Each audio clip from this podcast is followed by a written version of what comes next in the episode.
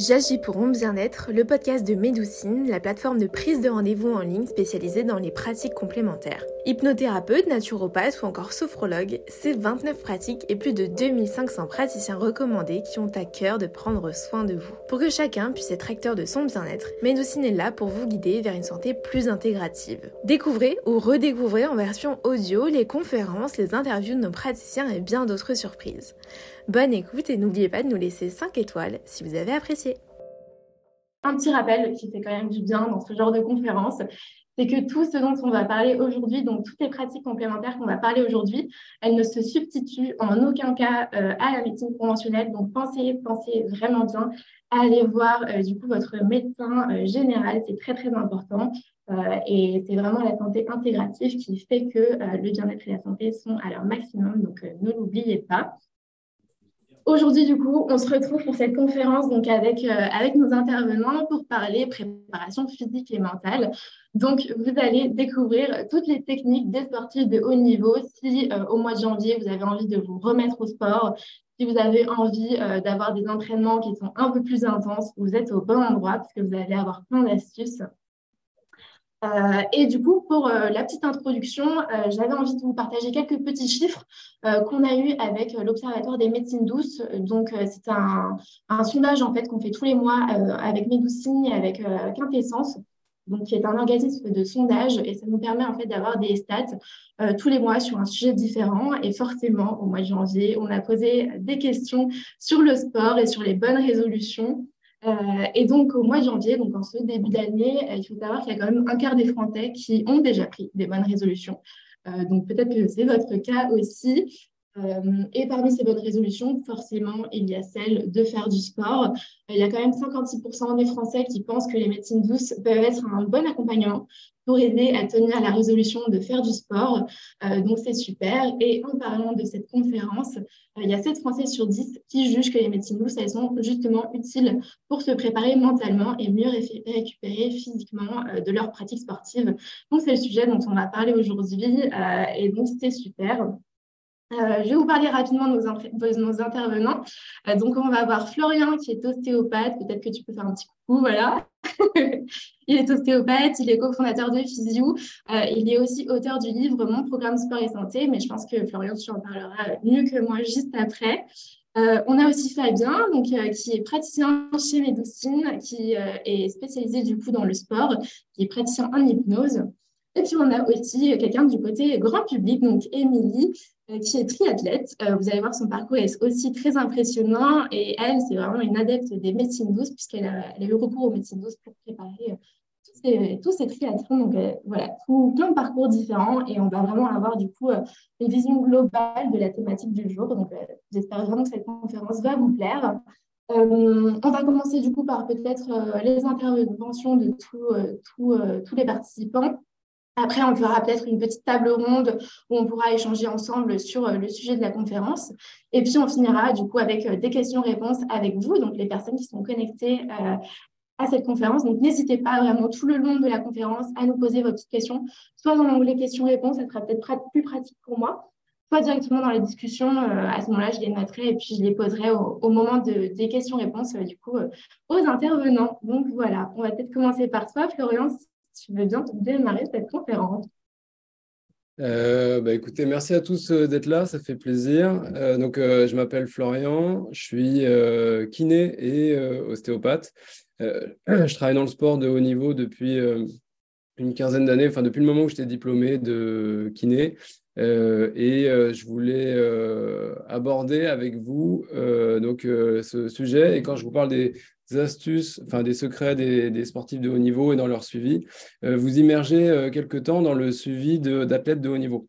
Euh, donc, entre autres, j'ai suivi Venus et Serena Williams. Donc, ceux qui suivent vraiment pas du tout le tennis, c'est des championnes de tennis qui ont marqué l'histoire de ce sport. Il y en a une qui joue encore actuellement et l'autre qui a pris sa retraite mais qui a laissé planer un petit doute euh, sur le sujet euh, récemment. Et donc là, je voulais vous montrer cette photo avec, avec Serena Williams, simplement pour parler de la pluridisciplinarité et des gens qui encadrent une athlète. donc, vous voyez ma petite tête qui dépasse derrière, qui est coupée derrière le, la blonde de, de, la photo. Et, et chacun de ces intervenants a un rôle à jouer. Et c'est vrai que, du coup, un athlète, donc à haut niveau, il s'adjoint les services d'un soigneur. Donc, euh, il a la possibilité de choisir plein de profils euh, différents. Euh, et typiquement, par exemple, le, quand on parle de la complémentarité des médecines traditionnelles et des médecines douces,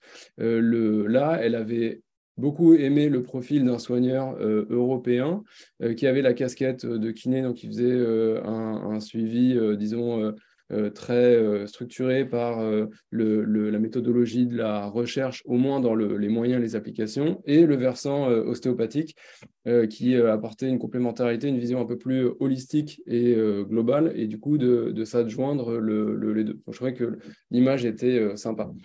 Je voulais vous parler très brièvement de mon boulot avec euh, les athlètes. Aujourd'hui, au Paris Saint-Germain, avec l'équipe de foot féminin euh, et pendant longtemps euh, dans le tennis ou dans le handball. Et on divise nos soins en trois parties. La prévention, comment faire pour ne pas se faire mal. les soins, quand on a mal, comment faire pour se soigner se rétablir au mieux. Et la récupération, comment est-ce qu'on fait pour mieux récupérer et pour enchaîner. Je, je développais très rapidement ces différents points. Peut-être passer à la, slide d'après. Euh, donc en prévention, euh, l'idée pour un athlète, c'est de ne pas se blesser. Donc on considère que euh, quand il s'est fait mal, pour nous, c'est déjà un peu une forme d'échec.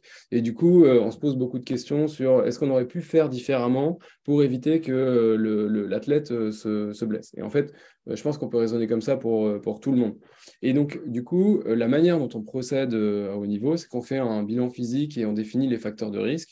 Donc, il va y avoir le sport, évidemment, si on fait du tennis ou du rugby, ça va pas être les mêmes facteurs de risque. et il y a aussi comment la personne est constituée et ses forces, ses faiblesses, le, les, choses sur lesquelles elle peut s'appuyer, les choses qu'elle a à renforcer. Et du coup, du point de vue très kiné et ostéopathique, on définit du coup en début de saison, on fait un bilan de pré-saison. En général, on fait une panoplie de tests qui sont souvent faites sur une journée avec des bilans très euh, médicaux et des bilans euh, beaucoup plus euh, fonctionnels ou analytiques. On va regarder du coup les zones notamment clés à renforcer. Et comment est-ce qu'on peut renforcer d'un côté, assouplir certaines zones. et du coup, pour faire des routines, et en général, donc ça, ça peut être un tips pratique. À chaque fois, j'essaie de vous donner un truc applicable au quotidien que tout le monde peut faire. le moment de l'échauffement, euh, donc évidemment à pas euh, faire sauter. Je pense qu'on peut y adjoindre à peu près un dixième du temps de sa séance de, sport. Et dedans, s'il y a des choses particulières, on sait qu'on a un genou un peu fragile, une cheville en, délicatesse ou, ou, un cœur qui, est, qui a besoin d'être sollicité, c'est peut-être le moment d'en prendre soin et de prendre ces quelques minutes pour soi pour euh, travailler dessus.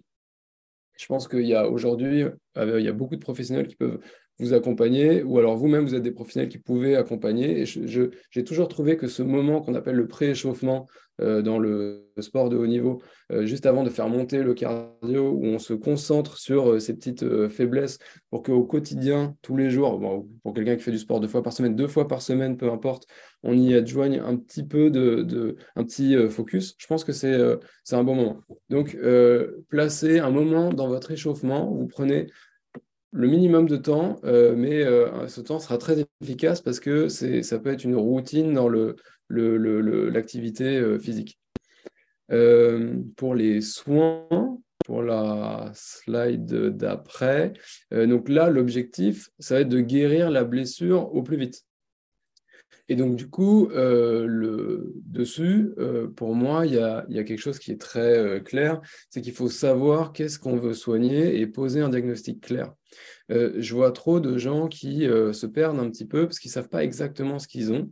Et euh, je pense que c'est important et c'est essentiel pour les athlètes et du coup pour tout le monde de savoir expliquer eux-mêmes ce qu'ils ont. Et donc, du coup, d'avoir un diagnostic qui soit euh, clair. Et donc, du coup, parce que ça permet de définir un, traitement qui lui-même euh, va être clair. Et parfois, du coup, il y a des délais euh, à respecter de, cicatrisation, de guérison. et là, par exemple, typiquement, j'ai pris cette photo avec Serena Williams où elle avait mal à un ligament. Et donc, du coup, le temps que ce ligament cicatrise, on devait faire un strap le, pour protéger cette partie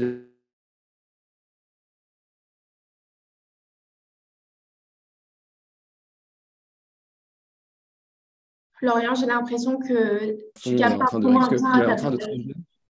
Ah, Pardon? Ça avait coupé un petit peu, tu captais moins bien sur ta plage. Ah mince. Mais ça a coupé ta dernière phrase, hein, donc ça va. Euh, là, c'est bon, on m'entend bien ou pas? Oui, c'est tout bon. Ok, parfait. Euh, bon, alors désolé pour la petite euh, coupure. En tout cas, ce que je disais, c'est que là, j'ai pris cette image parce que, par exemple, il y avait un ligament qui était touché. Euh, il était touché à un certain stade, donc il fallait quelques semaines de guérison.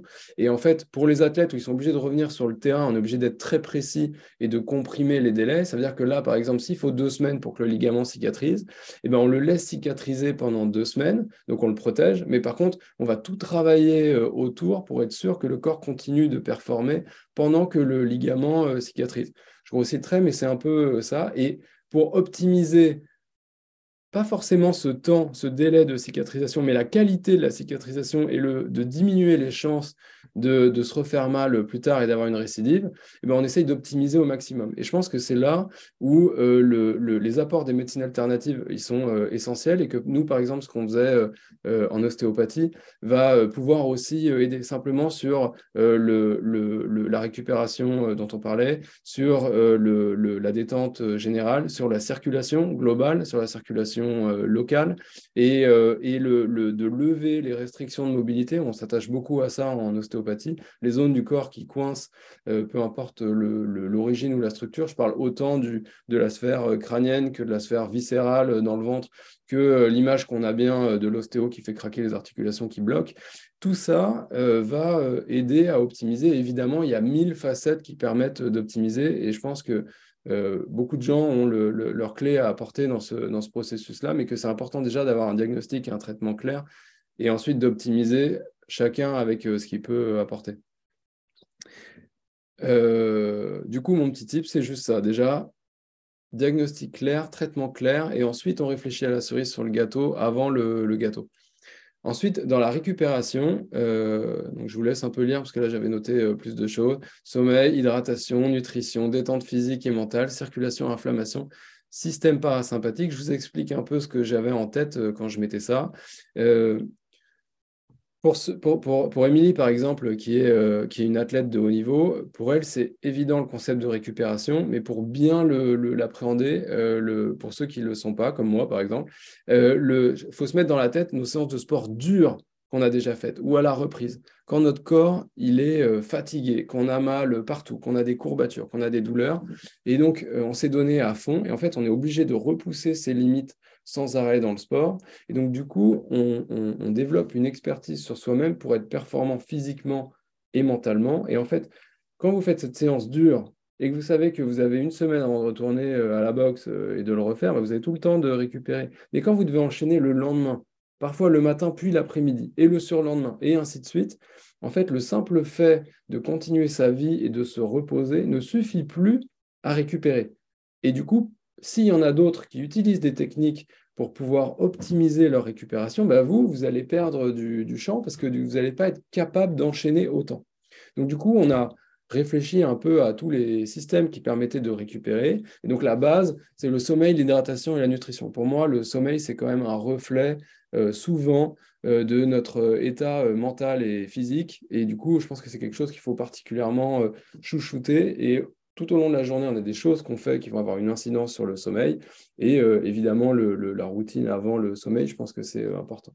Hydratation et nutrition, ce n'est pas mes spécialités, mais bon, j'ai quand même des bonnes idées parce que ça fait des années que je travaille avec des athlètes qui font très attention en général à leur euh, nutrition. Qu'est-ce qu'on mange avant une compétition? Qu'est-ce qu'on mange après? Qu'est-ce qu'on mange quand on fait beaucoup de renforcement et qu'on doit développer les muscles? Qu'est-ce qu'on doit manger pour récupérer? Qu'est-ce qu'on prend tout de suite après un match, tout de suite avant? Enfin, en général, tout ça est très codifié euh, et, à condition de le vivre euh, bien, euh, les athlètes le savent bien. Détente physique et mentale. Bah là, par exemple, c'est une photo où on fait un massage de récupération classique. c'est pour être performant physiquement et mentalement parfois des moments de décompression. Par exemple, typiquement, il y a des études qui ont été faites sur le massage pour regarder euh, les facteurs inflammatoires, euh, pro-inflammatoires qu'il y a dans les muscles, et il y en a moins, on récupère mieux euh, après. Même chose pour la circulation, où on essaye au maximum que la circulation générale, on disait, et locale, sur s'il y a une zone où ça circule pas bien, qui soit la meilleure possible pour pouvoir bien récupérer, pour lutter contre les jambes lourdes. Vous connaissez tous, par exemple, les bas de contention, les bains froids, il y a plusieurs possibilités qui aident à stimuler du coup cette circulation. Même chose, après les matchs, ça peut paraître étonnant, mais le, souvent la première chose qu'on fait, c'est d'aller se mettre sur un vélo pour faire la récupération active. Et simplement, alors qu'on dit, bah, c'est pas logique, ils viennent de faire un effort démentiel, où ils sont allés se tirer jusqu'au bout, et première chose qu'ils font, ils vont refaire du sport. Ça n'a aucun sens. En fait, ils le font à basse intensité. On parle de 40% à peu près de la fréquence cardiaque maximale. C'est euh, quelque chose où vous faites du vélo et vous pouvez continuer à parler, à discuter. Donc, vous voyez, c'est léger, c'est juste de faire tourner les jambes. Mais ça active les muscles qui relancent la circulation. Et du coup, tous les systèmes de récupération où la circulation sanguine vient euh, drainer tous les déchets du métabolisme euh, musculaire et global et apporter les nutriments qui ont été euh, absorbés parce que vous avez mangé euh, avant, et ben, tout ce système, on l'optimise. Même chose pour l'inflammation. Quand on tire sur son corps comme ça, on est tout le temps euh, inflammé. C'est pour ça que le, nous, on a du boulot avec les athlètes en permanence. Il y a toujours des choses qui coincent. Et le système parasympathique, ça, je vous donne une petite astuce pratique que j'aime beaucoup. Euh, Serena Williams, donc, le, encore une fois, pour ceux qui ne suivent pas le tennis, c'est vraiment, vraiment une superstar. Donc, du coup, elle remplit des stades. Euh, et donc, du coup, euh, tous les stades qui veulent leur stade rempli, évidemment, la mettaient en night session, ça veut dire en dernière session du soir. Donc, quand tu commences ton match à 21h, dans le tennis, tu ne sais pas à quelle heure il finit, bah souvent, il finissait euh, super tard. Je ne sais pas s'il y en a qui font du sport le soir, mais souvent, on a du mal à aller dormir. On a les pupilles dilatées, le cœur qui bat, c'est difficile de se relâcher. Et pourquoi? Parce que notre corps, il a deux systèmes. un qui est fait pour agir vite et bien en cas de stress intense, il y a un ours qui me court après, il faut que le sang il aille vite au cerveau et aux muscles pour prendre les bonnes décisions et être capable de courir ou de le bagarrer. Après, on va plutôt courir. Et le, système parasympathique, c'est tout l'inverse. C'est, euh, vous voyez, quand vous, partez en vacances, vous dormez 12 heures par nuit et pourtant, vous n'arrivez pas à sortir de, votre chaise longue et euh, on a du mal à récupérer. On est très, très fatigué. Ça, c'est le système parasympathique. Et quand on sort d'un match où on s'est battu, parce que c'est, c'est ça, on active ce système sympathique. On a besoin de repasser en système parasympathique pour dormir. En fait, c'est très compliqué. Donc, du coup, pour le faire, on a des techniques en ostéopathie où on vient stimuler certaines zones pour activer ce système parasympathique. Ça marche très bien avec les athlètes. Je vous donne des petits, euh, exercices. Euh, j'appelle ça le plongeur qui ne veut pas voir son crâne souffler. Pour le plongeur, vous connaissez la technique quand on se décompresse les oreilles dans l'avion. On fait la même chose, alors pas trop fort, pas jusqu'au point de se déboucher, mais un peu plus doucement pendant 10 secondes, en mettant quand même une pression euh, sur les tympans. Il y en a qui peuvent le faire si vous êtes... Euh, on attend 10 secondes, continuez comme ça, mettez encore un peu de pression tranquillement. Quand vous avez fini, vous relâchez. Ne veut pas voir. Si vous avez les, paumes euh, fraîches, vous pouvez les chauffer un petit peu. Mais l'idée là, ça va être d'appuyer sur la paume des yeux, enfin sur la paume des yeux, sur les globes oculaires avec la paume des mains. Alors, il ne faut pas se faire mal aux yeux, on appuie tranquillement. On maintient euh, quelques, quelques secondes. On relâche. On se met dans une position de détente. Ne pas voir son crâne. On se masse la base du crâne. C'est là d'où sort le nerf vague. Alors, il est assez connu, euh, celui-là, parce que comme il fait le lien entre le cerveau et le ventre, c'est quand même un sujet d'actualité. Et du coup, sur ces points d'émergence, nous, on travaille beaucoup sur le crânien en ostéopathie. le fait de masser vraiment la jonction entre le bas du crâne et le haut du cou, ça, ça va stimuler ce nerf vague et du coup le système parasympathique. Très bien.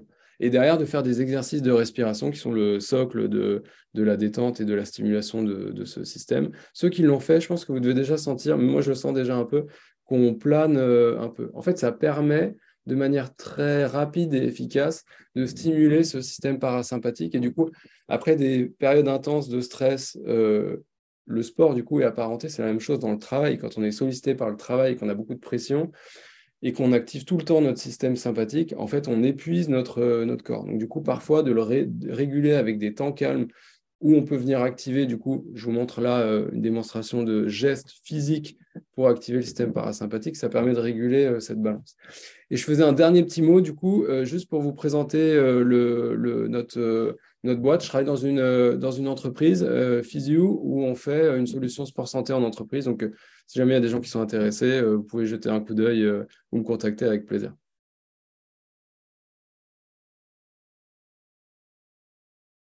Bien, on passe à toi. Il faut que tu remettes ton micro parce que sinon ça va être compliqué. ouais, merci. Merci Florian. Eh ben, je suis ravi d'être présent euh, ici avec vous aujourd'hui pour parler de sport et pour ma part de parler de préparation mentale dans le sport. Donc, euh, qui suis-je? Euh, Je me présente, je m'appelle Fabien Tulaz et je suis praticien en hypnose. Voilà. J'ai une activité de généraliste où j'accompagne des personnes sur Grenoble dès qu'il y a des blocages, dès qu'il y a des blocages, dès qu'il y a des difficultés au quotidien. Et je peux les accompagner en présentiel sur Grenoble ou à distance euh, en visioconférence. On pourra parler des applications de l'hypnose tout à l'heure, je reviendrai dessus. Et puis j'ai une deuxième casquette, je suis aussi euh, préparateur mental ou coach mental.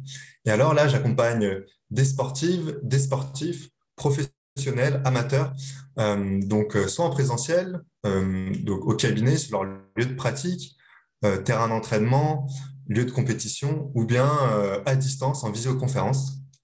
Et étant moi-même passionné de, sport, euh, je suis pratiquant de sport de montagne, donc je pratique l'escalade, le ski de randonnée, l'alpinisme.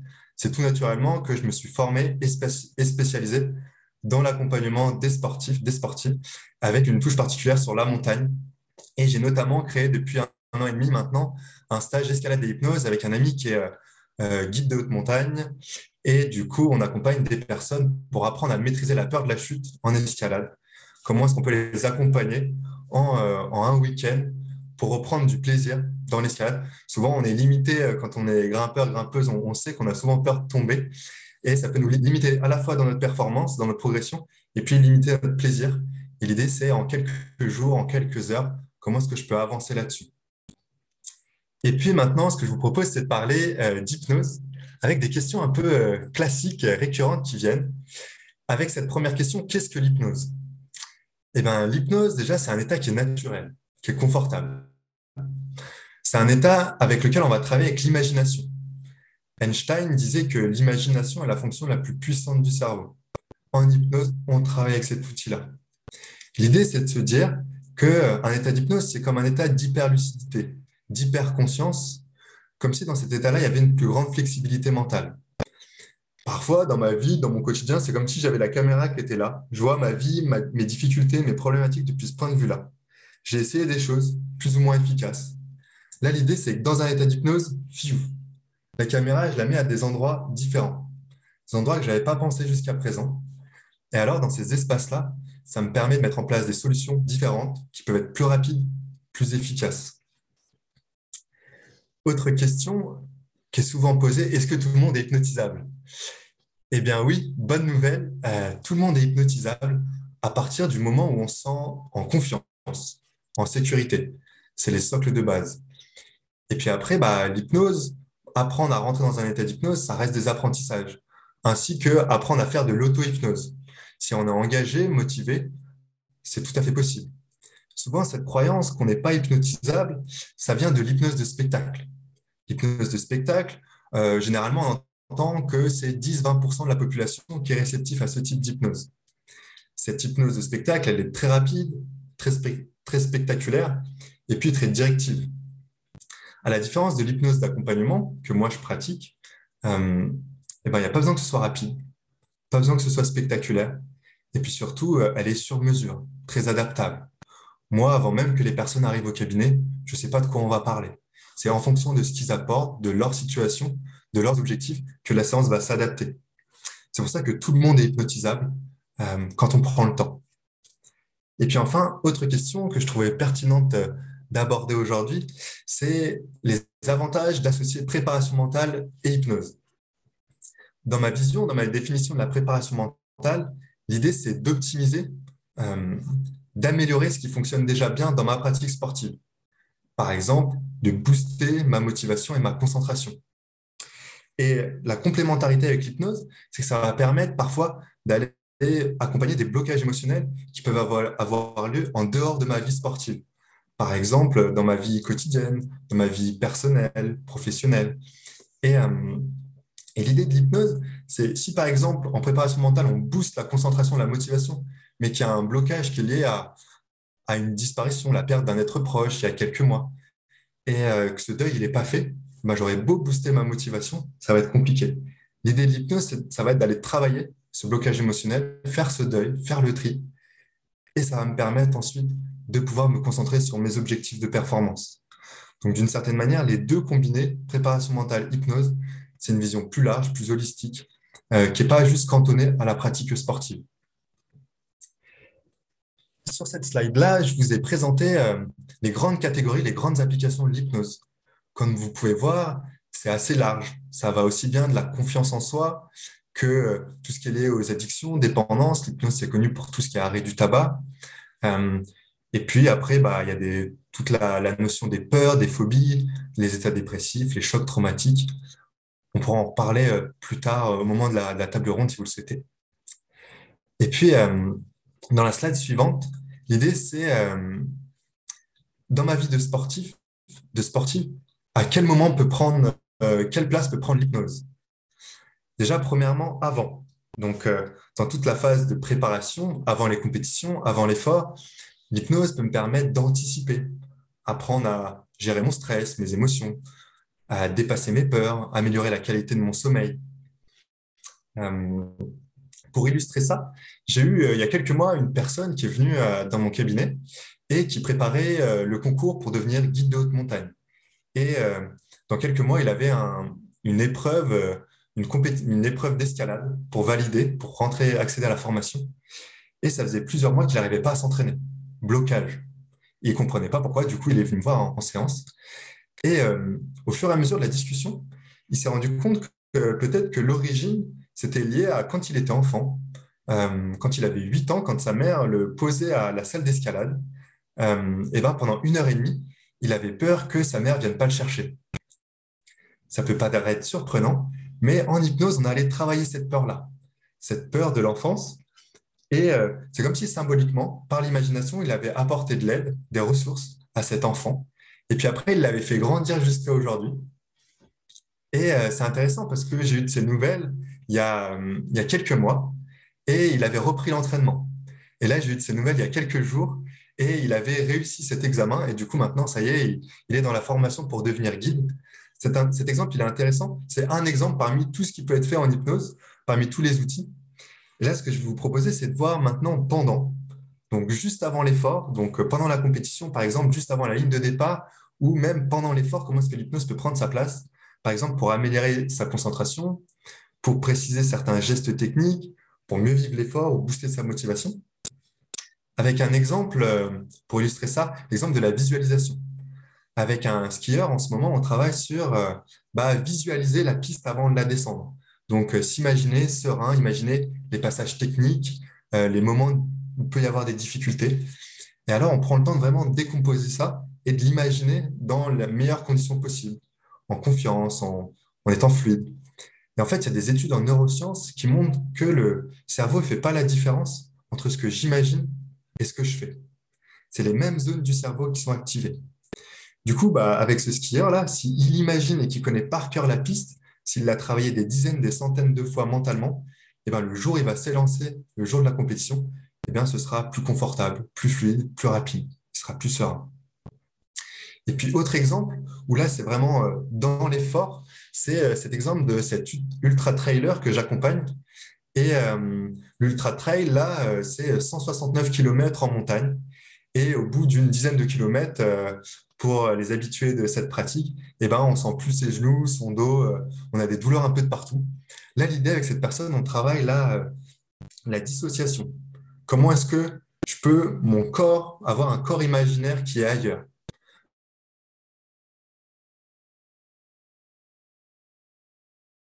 Fabien, Fabien tu, as, tu as un tout petit peu bugué également. Ah, encore. Toi aussi, tu es sur la plage ou? On t'entend plus, Fabien. Ah. Ah, je pense que c'est bon. C'est bon. Ouais. On était, on était à deux, phrases avant. ok, donc au trailer. Exactement.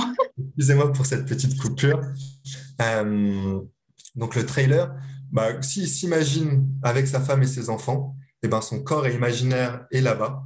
Et du coup, il ressent moins les douleurs physiques dans l'instant de sa course. Ça lui permet de de mieux profiter de sa course et d'être plus lucide. Et puis enfin, euh, avant, enfin après, Donc, après un effort, après une compétition, l'hypnose peut prendre sa place pour améliorer la récupération, travailler autour des blessures, autour des, des, des, blocages émotionnels qu'il peut y avoir après. Si jamais, par exemple, j'ai participé aux Jeux Olympiques et que j'ai pas réalisé toutes mes attentes lors de cette compétition et que un an après, j'ai encore des difficultés à m'entraîner, et ben si un an après, j'ai encore des difficultés, c'est qu'il y a peut-être des choses qui n'ont pas été mises à jour. Il y a peut-être des choses qui n'ont pas été triées. Donc là, par exemple, en hypnose, ça permet de remettre à la bonne place ce qui a besoin d'être remis à la bonne place, se libérer de ça, faire le tri là-dedans et euh, de récupérer les apprentissages, les enseignements de cette expérience. Sûrement que cette expérience au JO m'a appris des choses. Je n'ai pas tout à enlever. Du coup, quand je fais ce tri-là, ça me permet de, de, d'être mieux dans, dans, ma pratique au quotidien. Et euh, dans quelques instants, je vais laisser la place à, Émilie. Euh, Émilie, qui est une triathlète que j'ai accompagnée pendant un peu plus d'un an. Et en fait, c'est intéressant parce qu'avec Émilie, on a abordé à peu près euh, toutes ces, toutes ces phases, toutes ces étapes. Donc, elle va pouvoir vous, vous le présenter avec ses mots. Et puis, on pourra aussi en parler dans la table ronde juste après. Merci. Émilie, vas-y, c'est à toi. tu peux nous parler du coup de ton parcours. Et ben, c'est parti. Bonjour, euh, bonjour tout le monde et merci d'être euh, là et d'être encore là. Donc moi, effectivement, je suis, alors j'ai 36 ans, je suis triathlète, euh, mais je suis aussi praticienne thérapeute, donc je suis art thérapeute et aussi formatrice en cycle féminin, entre autres. Je vous en parlerai un petit peu plus tard. Euh, je vais d'abord revenir sur, euh, sur les temps forts de ma saison sportive 2022, euh, où je me suis lancée dans mes premiers, triathlons longue distance. Donc, triathlon longue distance, c'est pas encore tout à fait, encore tout à fait, c'est la moitié d'un Ironman. Ça correspond à 1,9 km en natation, à peu près 90 km de vélo et 21 km de course à pied, tout enchaîné dans une épreuve. Euh, donc j'en ai réalisé plusieurs et c'était pour moi une grosse étape de passer à, cette distance. Euh, donc c'était les, les, premiers, les premiers temps forts de, ma saison, plutôt sur euh, le printemps. Et sur la fin de, sur la fin de la saison, on va dire au, mois de, au mois d'août, fin août. Donc j'avais là pour le coup un très gros objectif, un triathlon que j'ai mis hors norme qui est pas tout à fait un Ironman, mais presque, qui s'appelle le Vercorman, qui est euh, à côté de chez moi dans le Vercors, et donc qui a une spécificité au niveau du vélo, qui fait 120 km de vélo avec un fort dénivelé qui fait plus de 3000 euh, dénivelés positifs. Et, et c'est assez, assez drôle, j'utilisais beaucoup cette image avec Fabien, c'est qu'au début, cette, cette, cette épreuve, pour moi, c'était une, montagne infranchissable. Et au fur et à mesure euh, de, de l'avancée de, ma préparation globale, c'est devenu euh, des petites, des, petites, euh, des petites montagnes pour finir par être une colline, une colline dont je connaissais la difficulté, mais une colline tout à fait abordable. Et, et voilà. Et ensuite, il y a eu aussi des épreuves. C'était intéressant, des épreuves plus courtes. Donc, sur du format S, c'est du format S, c'est 600, 800 mètres de natation, 20 euh, km de vélo et 5 km de course à pied. Donc, on est sur des épreuves totalement différentes où avant on était sur de l'endurance, là on est vraiment sur l'explosivité, de la rapidité. Donc sur une même saison, ça a été vraiment euh, intéressant de voir euh, comment mon corps arrivait ou pas à s'adapter, à passer à du très vite, après avoir été habitué à plus doucement mais longtemps. C'était intéressant et aussi avec des épreuves qui ont été en, équipe. Donc, euh, au-delà de que ce soit un sport qui est individuel, que ce soit des, événements partagés en équipe, en groupe, et, comment on arrive à, faire que ces choses individuelles deviennent quelque chose qui porte euh, un collectif, en fait. Et ça, c'est vraiment, vraiment hyper fort dans ce sport. Merci beaucoup, Clara. Alors donc euh, sur, euh, sur cette saison, mais c'est le cas aussi sur, sur la saison 2023 qui s'annonce, pour moi c'est important d'être dans un accompagnement holistique. J'ai mis le mot sportif entre parenthèses parce que j'en parlerai après, mais pour moi cet accompagnement il est sportif, mais c'est un peu un angle d'attaque pour être sur un accompagnement holistique au quotidien, dans la vie de tous les jours. C'est ça, en fait, c'est un peu l'excuse. Je veux dire que le biais du sport, pour moi, c'est l'excuse pour travailler de façon générale sur ma santé, mon hygiène de vie. Donc, bien sûr, j'ai un préparateur physique. Euh, je fais aussi partie de, de, clubs. Je fais partie d'un club de triathlon et un club d'athlètes. Mais j'ai aussi un préparateur euh, dédié qui me fait mes plans d'entraînement. Euh, à côté de ça, moi, j'incorpore de la, la musculation un peu préventive, comme on ferait en kiné, pour, tous les, pour, pour limiter les blessures. Et puis, pour, travailler ma posture, je fais aussi du travail de, de mobilité, d'étirement, voilà, parce que c'est des charges, ça peut arriver à des charges, des charges d'entraînement assez, assez conséquentes et on commence à être un petit peu crispé. Euh, en plus de ça, donc voilà, Fabien l'a introduit, donc je fais un travail de, de préparation mentale et d'hypnothérapie donc, c'est ce qu'il a expliqué, c'est vraiment ce qu'on a travaillé ensemble, puisqu'il y a eu différentes temporalités sur du avant, du pendant ou du après. Alors, je ne sais pas, là, je, vais rapidement, ce sera peut-être pendant la table ronde ou pendant les questions, mais vous donner des exemples parce qu'il y a eu, euh, dans le avant, Fabien parlait de, de cet exemple du, guide de haute montagne qui vient travailler sur des événements de la petite enfance. Bah, il y a des blocages émotionnels, des, choses qui peuvent bloquer, euh, pendant les entraînements, mais aussi dans la projection à l'épreuve qu'on va venir travailler à ce moment-là. Alors, juste avant l'épreuve, euh, euh, c'est des exercices de visualisation. Fabien m'a fait aussi des, audios, donc j'essaie toujours de me trouver un petit endroit, un petit endroit pour, pour me mettre avec mon casque. C'est toujours très drôle. Je me cache sous ma combi pour me mettre une petite bulle et écouter ces audios qu'il m'a laissés. Ou ça peut être deux jours avant, ça, on avait fait une séance de visualisation de toutes les preuves en entier. Et le matin, quand je suis arrivée le jour de l'épreuve, c'est comme si je l'avais déjà vécu. En fait, j'avais zéro stress. C'était vraiment incroyable. Et sur le après, euh, sur le après, on a travaillé ensemble sur deux types d'après. Un après qui se passe hyper bien, donc on a revécu, euh, on a revécu ce moment et les enseignements, et puis comment on pouvait aussi transformer. Moi, j'aime beaucoup mettre du sens, euh, surtout donc J'imaginais comment transformer ça après en art-thérapie. Et également, euh, j'ai connu une chute euh, assez, euh, assez impressionnante sur le, triathlon de Deauville, où là, il y a eu toute une, il y a eu différentes choses à gérer. Il y a eu donner, donner du sens à cette chute, se relever, apaiser les blessures aussi. On a travaillé sur, sur la douleur grâce à, à, à ces séances, à son accompagnement. En fait, chaque moment de la vie peut être, peut être un, dans, le sport ou, autre, peut être un, moyen de se, faire accompagner et de travailler sur ce point. Euh, bien sûr, un suivi ostéopathique, euh, j'ai pas cette chance d'être suivie par Florian, mais mon ostéopathe est, très très bien. Et donc pareil, ça, ça, fait vraiment écho à ce que tu disais sur le. Alors j'ai noté la prévention, la blessure et la récupération de travailler sur des dysfonctionnements généraux, même qu'on aurait dans la vie de tous les jours, travailler sur des, sur des blessures. J'ai travaillé avec elle aussi euh, au moment de ma chute. Et avant course, alors là, il me vient une idée, euh, euh, c'est une copine qui dit ça, elle dit, moi, c'est deux semaines avant une épreuve, c'est la mécanique du vélo, je fais moi aussi revoir mon vélo et je, et je passe chez l'ostéo deux semaines avant. Et, son image me revient en tête et c'est vraiment ça, faire un petit check-up de la mécanique. Et puis bien sûr, la récupération. Euh, après, moi, je fais aussi euh, des bains froids, des massages, plein de choses pour accompagner tout ça.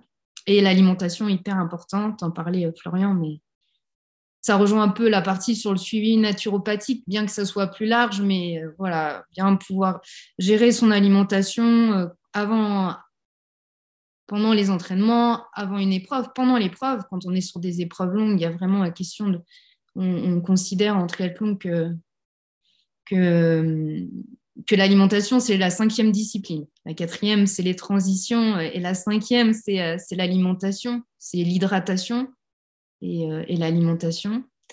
Et, le après, bien sûr. Et, en plus, alors je fais le lien avec le cycle ovulatoire. Il y a aussi une alimentation différente, en tout cas des besoins nutritionnels euh, qui sont différents en fonction des différentes phases du cycle.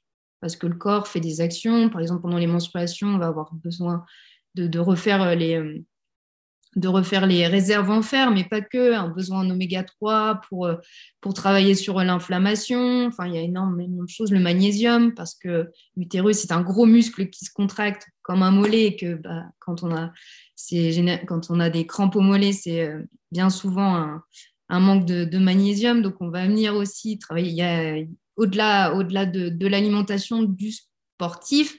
L'alimentation de la sportive est encore plus, encore plus de variations. Il y a encore plus de, petits curseurs sur lesquels venir appuyer pour, euh, pour améliorer tout ça, pour euh, éviter les blessures et puis, euh, et puis pour performer aussi. Donc, le suivi art, thérapeutique, donc ça, c'est, c'est ma pratique professionnelle aussi. Je ne sais pas si tout le monde est familier avec l'art-thérapie. L'art-thérapie, c'est une, une, sorte de... Tu fais déjà lien avec le slide de la presse. C'est une, j'explique en deux mots, c'est une sorte de psychothérapie. C'est une thérapie. On va venir utiliser des moyens artistiques pour, pour, pour s'exprimer. Pour des gens qui n'ont pas la possibilité d'utiliser des mots, par exemple des enfants ou des handicapés, mais aussi des adultes, des sportifs qui, des, gens comme vous, vous et moi, qu'on, bah, où on n'est pas forcément très au clair avec ses émotions, comment parler de telle ou telle chose. Et l'art-thérapie va permettre de, poser des mots sur les mots, euh. Et, moi, j'utilise ça dans un cheminement personnel. Ma pratique sportive en fait partie. Et j'ai, avec les liens que j'ai pu faire aussi avec Fabien sur, euh, ce que je vivais en tant que sportive, l'art-thérapie m'a permis d'aller encore plus loin et de poser des actes symboliques. Et voilà, bon, de toute façon, c'est tout ce que je viens de dire. C'est vraiment une globalité pour moi. Et donc, je suis formatrice en cycle féminin. Au, démarrage, je suis formée à une méthode d'observation du cycle pour comprendre euh, les moments dans son cycle où on est fertile ou infertile. Et après, on vient l'utiliser selon ses, ses, besoins, que ce soit en contraception, en conception ou juste en, juste en moyen de, s'observer. Et pour moi, c'est vraiment le, le, bas de l'entonnoir. Pour moi, c'est quelque chose de s'observer, de comprendre comment on fonctionne, surtout quand on a une pratique sportive euh, amateur ou professionnelle. Euh, ça nous permet de comprendre qu'il y a différents temps pour faire du sport. Il y a des moments où on va être plus dans l'effort, on va avoir plus facilement euh, à prendre de la masse musculaire, on va être plus explosive, on va plus avoir envie de s'entraîner à plusieurs. Et à d'autres moments, et sur cette phase-là, on va peut-être avoir plus de risques de blessures parce qu'on va avoir les muscles, les ligaments, les tendons qui vont être impactés par notre, euh, notre production euh, hormonale. Et d'autres moments où on a plus envie d'être tranquille. Quand on est triathlète, c'est des moments où on va se faire des longues sorties vélo toute seule. Et, c'est OK avec tout ça. Et, je ne sais plus où je voulais en venir, mais pour dire que justement, utiliser euh, ces, ces moyens de mieux se comprendre, ça peut aider aussi à performer. Donc, ça rentre tout à fait dans, dans une façon de, de, se préparer de façon holistique. Et moi, justement, voilà, je, je, prépare des, des, sportifs, je les coach sur, cette, sur cet aspect-là. Donc, pour moi, ça peut être aussi sur l'alimentation, ça peut être sur plein de choses, mais la connaissance de son cycle, c'est essentiel sur, sur plein de domaines de, de la femme. Voilà. Eh ben, génial, merci beaucoup à tous. Je vois qu'on est un peu euh, déjà à midi 45, du coup, on va peut-être euh, passer directement aux, questions des personnes qui sont connectées. Et puis, je pense qu'on pourra aussi embrayer euh, entre vous si vous avez des questions à vous poser entre, entre intervenants. Je vais juste arrêter mon PowerPoint, comme ça on se voit tous en grand et c'est quand même plus sympa. Euh, je vais prendre, n'hésitez pas si vous avez des questions à les poser plutôt dans l'onglet questions-réponses, comme ça, euh, ça ressort plus facilement en fait et, je peux les, les, avoir vraiment dans l'ordre chronologique. Euh, alors, on a Romaric qui pose une question pour toi, Florian. Est-ce que tu utilises la visualisation mentale de la guérison dans tes protocoles de soins? Mais je pense que ça peut être aussi une question pour, pour Fabien, vu qu'on a parlé justement de visualisation. Vous m'entendez? Ouais, on t'entend. Alors, merci euh, Romaric euh, pour la question et penser à moi. Euh, moi, perso, je l'utilise très peu et je pense que c'est un tort pour une raison simple, c'est que je pense qu'on a beaucoup, beaucoup, beaucoup optimisé la partie vraiment physique de, de, la, de la rééducation et du suivi, et qu'en 20 ans, la médecine du sport a énormément progressé, et que là où les athlètes sortaient complètement cassés de, de leur carrière aujourd'hui euh, beaucoup moins. Euh, on optimise beaucoup mieux les, délais de guérison et les risques de, blessures et de laisser euh, des séquelles. Côté physique, je pense qu'aujourd'hui, on peut dire qu'on est, on est devenu très bon. avec grâce aux outils de, pose de diagnostic et puis le, le, les expériences et les classifications qu'on a. Euh, je pense que dans la dimension euh, mentale, au sens large, et même au sport de, dans le sport de très haut niveau, on a encore euh, beaucoup à, à développer et, et je, le, je, le, vois de plus en plus. Ça veut dire que le, le, dans les, les athlètes avec qui j'interviens, aujourd'hui, il y en a beaucoup qui travaillent avec des préparateurs mentaux. le, le, et beaucoup, c'était beaucoup moins vrai il y a quelques années, mais il n'y a pas si longtemps que ça. Hein. Je parle de, il y a 4-5 ans, ce n'était pas du tout aussi vrai. Et, euh, et, du coup, euh, notre tort à nous, euh, thérapeutes plus physiques qui travaillons avec les athlètes de haut niveau, je pense que ce n'est pas encore intégré pour nous dans la matrice et pour l'instant, c'est encore très dissocié. Du coup, je serais curieux d'avoir ton avis, Fabien, sur le sujet parce que le, le, comment est-ce que je peux faire, moi, pour peut-être plus l'intégrer le, le, Ça m'intéresse. Ouais, et ben, c'est vrai que c'est une super question euh, Romaric, et puis euh, je rebondis du coup sur ce que tu dis, Florian. Euh, moi, je pense que rajouter de la visualisation dans, euh, bah, au moment du massage, par exemple, ça permettrait d'optimiser et d'améliorer encore l'effet du massage. On voit que bah, ce que tu dis, Florian, c'est qu'aujourd'hui, le, le, milieu de la préparation mentale, de l'accompagnement mental, il est encore, il se développe de plus en plus depuis quelques années, mais il est encore, on va dire, embryonnaire. Et euh, bah, pour faute de, de, connaissances pour le moment, et puis faute de formation aussi de, de toutes les, professionnels. Et euh, ça reste encore en silo aujourd'hui. Et, euh, mais il y, y, a quelques outils qui peuvent être très simples que des kinés. Moi, je à des amis kinés, ostéo, et qui leur permettent bah, d'optimiser leurs soins, d'optimiser leur accompagnement pour que ce soit encore plus fluide. Et on le voit que même à, très haut niveau, là, la, la, photo avec Serena Williams, quand tu la masses, elle est sur son téléphone. Euh, si elle était en pleine présence dans ses sensations, en train de visualiser comment est-ce que la récupération, elle pourrait, euh, bah, l'action des mains, comment est-ce que ça peut lui permettre de euh, lui permettre que ses jambes aillent encore mieux, plus rapidement, eh ben moi je suis persuadé que ça pourrait amplifier l'effet du massage. Donc l'idée c'est toujours de, cette présence, présence à, à, mon corps, à mes sensations et et ça peut passer par la visualisation très simple où euh, à Serena, quand tu la masses, ok, tu peux lui dire quelle couleur c'est là euh, ton muscle. Et euh, bah, si elle a mal, il peut être rouge. Et bah, imagine si il se transforme au fur et à mesure du massage, s'il devient bleu ou blanc, comment est-ce que c'est? Et ben ça, c'est des choses qui peuvent être toutes simples et qui permettent bah, d'améliorer l'effet du massage. Et, j'en profite pour, euh, parler de cette notion. Euh, aujourd'hui, euh, de plus en plus, les anesthésies à l'hôpital se font sous hypnose. Et en fait, eh ben, c'est assez dingue, hein, mais les anesthésistes sous hypnose, ils se forment en, quelques jours. Parce que du coup, c'est un outil qui est très spécialisé. Et, et du coup, bah, en quelques jours de formation, comment est-ce que j'apprends, par exemple, à, pendant que je fais mon massage, rendre le, la jambe blanche, froide, eh ben, ça, ça peut améliorer euh, le côté anesthésie. Quoi. Euh, et puis, s'il joue sur ses couleurs, sur la, visualisation, sur euh, les sons aussi, pour les personnes qui sont très, auditives, ou rien que de plonger dans ses sensations, ça permettrait d'avoir un niveau de finesse plus important. Oui, tout à fait. Effectivement, on en parlait dans le chat avec certains participants de l'hypnose qui pratique du coup dans les interventions médicales et, c'est assez fou, effectivement. Et j'ai une question du coup de François qui est plutôt euh, pratico-pratique euh, pour les personnes qui veulent se remettre un peu au sport euh, en mois de janvier.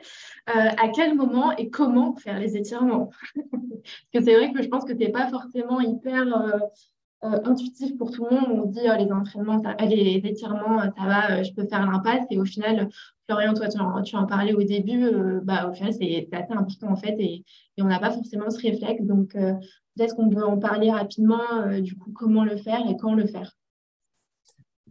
Alors, euh, les étirements, en fait, euh, c'est un vaste débat qui est euh, pas tranché aujourd'hui, mais en tout cas, tout le monde arrive à peu près à un consensus, le, qui n'était pas du tout tranché, enfin, en tout cas, pas du tout aussi net, encore une fois, il y a seulement quelques années. Euh, où on a tout essayé. Hein. Ça veut dire que les étirements, euh, c'est quand on regarde les bouquins de physiologie du sport et les recommandations qui étaient faites euh, pour les athlètes il y a 15 ou 20 ans de ça, c'était de faire des longues séries d'étirements statiques juste avant l'effort. Le, ce qui est aujourd'hui complètement non recommandé, voire contre-indiqué. En fait, dans dans l'apprentissage qu'on a eu euh, des étirements, euh, historiquement, on a, imaginé qu'on allongeait les fibres musculaires et que plus elles étaient euh, longues, moins elles étaient soumises à des contraintes, moins on se blessait et plus vite on récupérait. Et en fait, c'est que très partiellement vrai.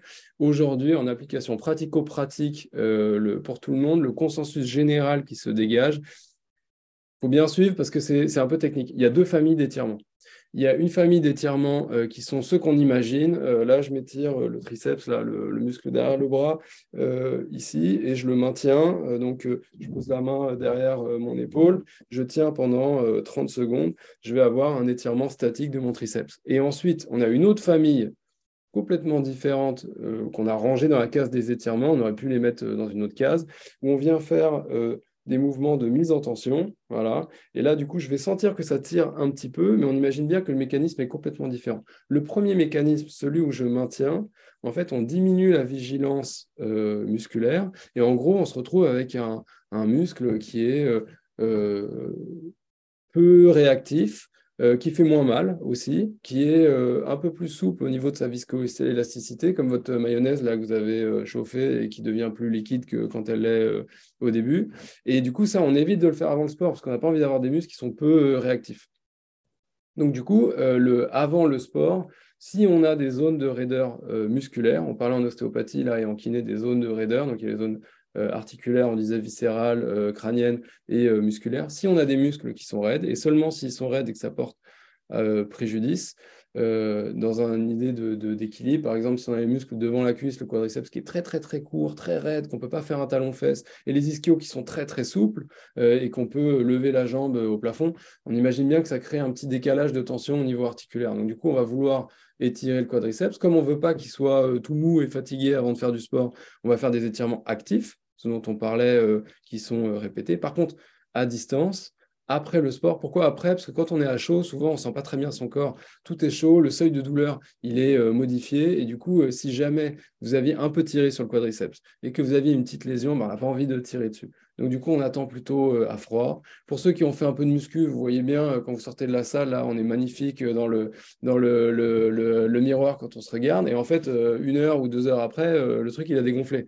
Donc, du coup, euh, si on veut étirer des muscles, c'est forcément plus efficace euh, un petit peu euh, à distance. Donc, non seulement à froid, mais en plus un peu à distance. On rentre chez soi, on prend sa douche tranquillement. Et si on a des muscles qui sont raides et qu'on veut s'étirer, c'est à ce moment-là qu'on le fait plus le temps passe et moins on force les gens à faire des étirements, d'où le discours où je pense que les gens sont un peu perdus. C'est-à-dire qu'avant, on recommandait beaucoup, beaucoup, beaucoup, euh, et maintenant, on se rend compte que statistiquement, euh, dans le, les études et les méta-analyses qui sont faites sur la prévention des blessures, il vaut mieux être fort que souple. Donc, du coup, euh, les gens qui sont raides, ils sentent qu'ils ont besoin de s'étirer. Et en fait, il y a beaucoup de gens qui ne sont pas si raides que ça, ou alors leur sport ne requiert pas des amplitudes énormes non plus, et du coup, ils n'ont pas vraiment besoin de s'étirer. Donc voilà, j'espère que j'ai été euh, euh, clair. J'ai été un peu long, mais je suis obligé parce que c'est un sujet qui n'est euh, est pas simple. Non, très clair. Et effectivement, je pense que c'est aussi important pour les personnes qui nous écoutent de mieux comprendre parce que ça peut être effectivement un peu flou tout ça. Donc, donc très bien. Au moins, vous êtes motivé pour reprendre le sport, j'espère, au mois de janvier. Et pour toutes les personnes qui me demandent si je vais envoyer le, PowerPoint, euh, les coordonnées, etc. Euh, donc, vous aurez effectivement le PowerPoint et quelques liens pour euh, contacter. Bah, du coup, Fabien est sur mes dossiers, donc vous pouvez le contacter par là. et puis après, il y a LinkedIn, les réseaux sociaux, etc. qui seront mentionnés. et on a une question pour toi, Fabien. quelle hypnose est-ce que tu pratiques? Parce que c'est vrai qu'il y en a plusieurs et qu'on n'a pas forcément précisé. Oui, alors ça c'est pareil, c'est un, grand débat euh, dans, les praticiens. Moi je pratique, j'ai été formé en hypnose ericksonienne.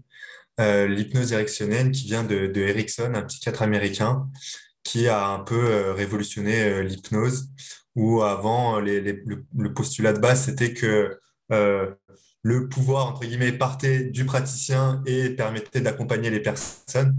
Et Erickson, euh, bah, en fait, euh, a dit que euh, bah, en fait, c'est chacun en soi, on a les solutions et que le praticien, il est juste là pour accompagner les personnes à découvrir, redécouvrir leurs solutions. Donc, c'est un peu ça les, fondements de, l'hypnose ericksonienne. Et, et c'est pour ça qu'en hypnose érectionnelle aussi, bah, tout le monde est hypnotisable. Parce qu'en fait, on part de la personne et c'est à partir d'elle, bah, quand on est à l'écoute et qu'on rentre dans son monde, et ben qu'après, on va pouvoir peut-être euh, bah, lui proposer des choses, en sachant que ces choses-là, si ça ne lui parle pas, et ben on lui propose autre chose. Donc l'idée, c'est vraiment d'être à l'écoute. Et euh, donc voilà, moi, c'est plutôt, euh, enfin, moi, je suis formé en hypnose ericksonienne. Ok, très bien, merci. Et peut-être une dernière question, c'est une question de Karine, euh, pour reprendre un peu euh, ce dont on a parlé, notamment avec Émilie, euh, du coup, du, cycle féminin. Est-ce que dans le milieu pro, la prise en compte du cycle féminin dans ces différentes phases est-il démocratisée au jour d'aujourd'hui? Je ne sais pas si tu veux intervenir, Florian. Aujourd'hui, on commence. Si tu veux commencer, euh, c'est toi la spécialiste. Après, je peux juste dire ce qui se fait en pratique sur le, sur le terrain, mais. Euh. C'est un sujet dont on commence à parler très très récemment. Euh, il y a des, des, petites voix qui s'élèvent et qui osent dire bah, aujourd'hui j'ai contre-performé parce que j'avais mes règles ou parce que j'étais dans un moment compliqué de mon cycle. Et ça commence vraiment tout juste sur bah, ouais, 2020, 2021, peut-être un tout petit peu avant c'est assez. Il y a quelques études, mais, euh, mais on, commence. Euh, c'est très récent, on commence à s'intéresser euh, justement à cette pratique de la sportive et plus du, sportif. Mais encore aujourd'hui, les femmes peuvent être exclues de certaines, de certaines expériences sur les sportifs de haut niveau parce que justement, prendre en compte ce cycle est compliqué.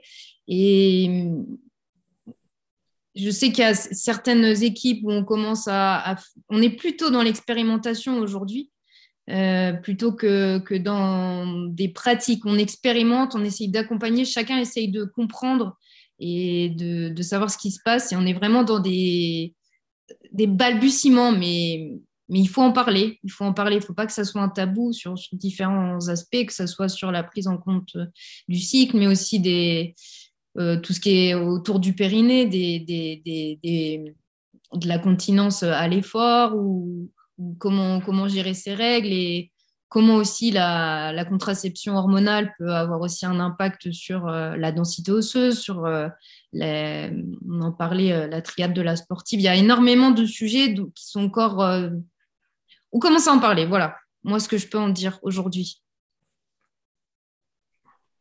Euh, si je peux rebondir, pour, euh, je suis d'accord avec euh, Émilie à 400%, et en l'occurrence, pour avoir suivi beaucoup d'athlètes femmes et en suivre encore aujourd'hui, le, le, problème, c'est qu'aujourd'hui, c'est difficile pour nous qui aidons du coup, les athlètes du coup, à structurer leur programme d'entraînement, de, l'inclure de manière très construite.